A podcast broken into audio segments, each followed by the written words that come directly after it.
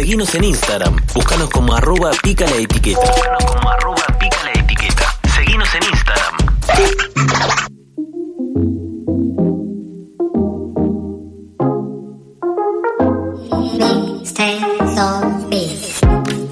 En la apertura escuchamos un fragmento del movimiento de mujeres y diversidades por el buen vivir, porque ayer fue el Día Internacional de la Mujer Indígena.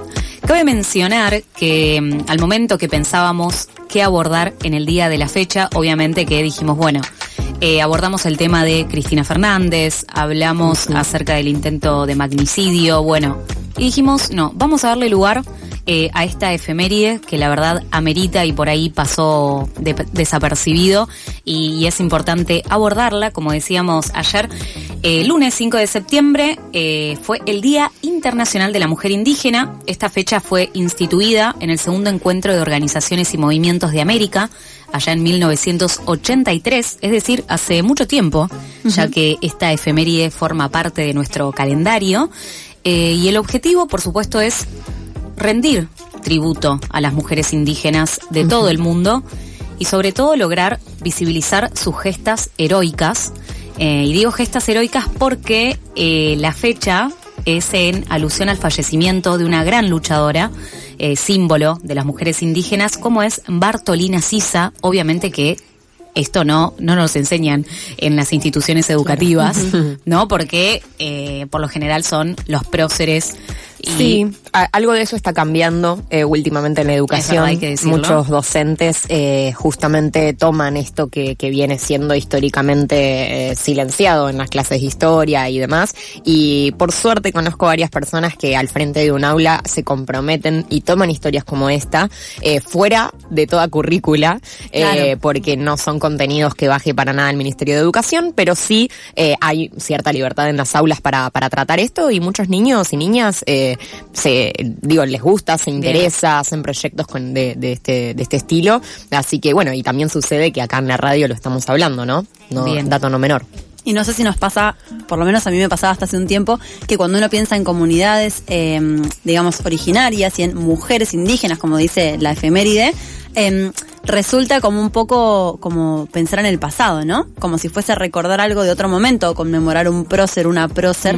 Y algo que leía mucho ayer a raíz del día es como las comunidades siguen completamente vivas y las mujeres indígenas están hoy también, por más que tengan otro tipo de vida al que tenían en su momento cuando Claro. eran pueblos originarios, eh, Sí. digamos, como más, más actuales, digamos. Eh, y creo que es reinteresante pensar eso también, porque es una comunidad, eh, perdón, originaria que hoy se adaptó y, y tiene otra manera. Sí, Claro. y, y como el imaginario de, de todos los que no pertenecemos, los que quizás nunca, nunca estuvimos de cerca, nunca pudimos como eh, curtir a esa parte de la sociedad, eh, digo, pensamos en esto, en, lo- los indígenas que nos mostró la escuela También, de hace miles de años atrás, Sí. eh, y cómo habría que, bueno, que, con- que eh, actualizar este concepto, ¿no? Porque pica la etiqueta de indio de repente. Tal cual, tal cual. Y Tal de cual. campaña del desierto, ¿no? Y de todo lo que Sí, nos sí, enseñaron. sí, sí, de- tal cual. De hecho, cuando, bueno, compañeras indígenas hablan y, y utilizan otro tipo de lenguaje, a mí se me eriza la piel de, de cuando utilizan esos términos, porque la verdad es que ellas son como garantes de la cultura, ¿no? Tienen como un papel fundamental. Claro. Y, y bueno, ahora voy a ampliar un poquito acerca, bueno, que se, que se viene el encuentro plurinacional de Sí. mujeres y que sea plurinacional, eh, es una conquista de, de las compañeras indígenas. E Bueno, incluye a mujeres indígenas, ¿no? Con, todo el debate que se dio eh, por parte de, de la organización del encuentro. Así es, sí, de que si fuera nacional, plurinacional, bueno.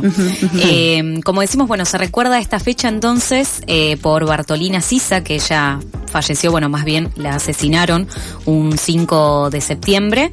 Eh, y para, bueno, contar un poco su historia, ella nació en agosto, en 1750, eh, en lo que es la actual, en lo que es la actual Bolivia. Eh, y bueno, dedicó durante su niñez al comercio, ¿no? Al comercio de la hoja de coca, tejidos, bueno, todas actividades que, eh, como vos decías, Mica, al principio, ¿no? Que por ahí hoy sus vidas cambiaron. eh, Sí. Pero esto lo llevan, no sé, en la sangre, podríamos decirlo. Sí, tal cual.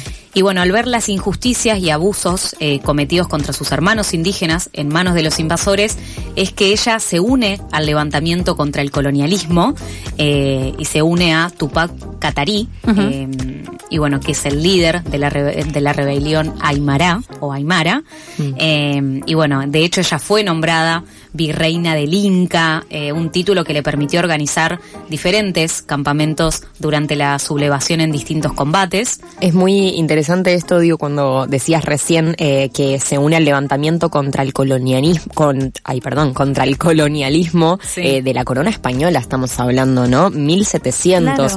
Es la contracara de la historia. Obviamente recién lo mencionábamos, dijimos cómo, cómo falta esta educación y demás, pero eh, realmente... Colón descubrió América. Claro, dimensionar claro. todo lo que hay detrás de la frase Colón descubrió América. Detrás, digo, no, eh, no solo lo que oculta esa frase, que también, por Claro. supuesto, lo podemos pensar, sino todo lo que hay en, el, la- en, la, en la vereda de enfrente. lo, que, lo que no rodea a Colón y a los españoles.